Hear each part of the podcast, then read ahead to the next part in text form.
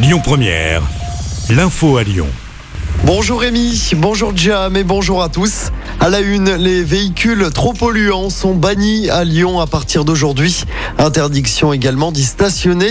Ça concerne les véhicules des particuliers critères 5 ou non classés. Environ 35 000 voitures dans le Rhône sont concernées par cette mesure.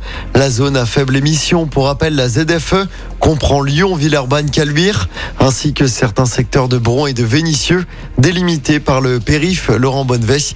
Après une période de pédagogie, les premières contraventions doivent être dressées en janvier prochain.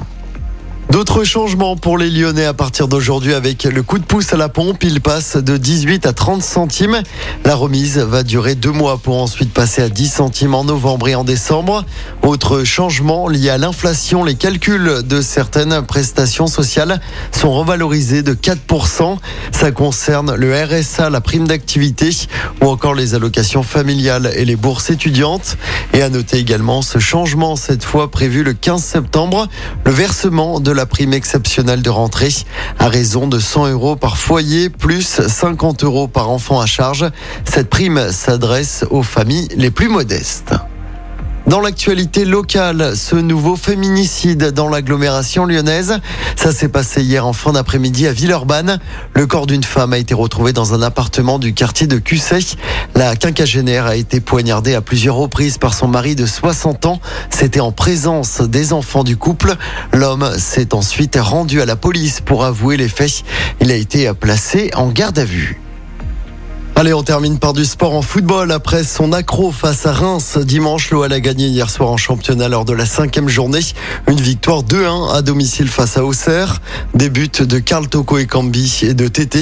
Les Lyonnais qui se sont encore fait peur en fin de match, mais qui assurent l'essentiel. Au classement, l'OL est toujours quatrième. L'OL compte 3 points de retard sur le trio de tête, mais avec un match en moins. L'OL qui jouera samedi soir un nouveau match à domicile au groupe Abba Stadium. Ce sera face à Angers. Et puis en tennis, l'aventure continue pour Caroline Garcia à l'US Open. Notre lyonnaise a battu la russe Kalinskaya en 2-7. Elle est donc qualifiée pour le troisième tour. Même chose pour Serena Williams qui prolonge l'aventure.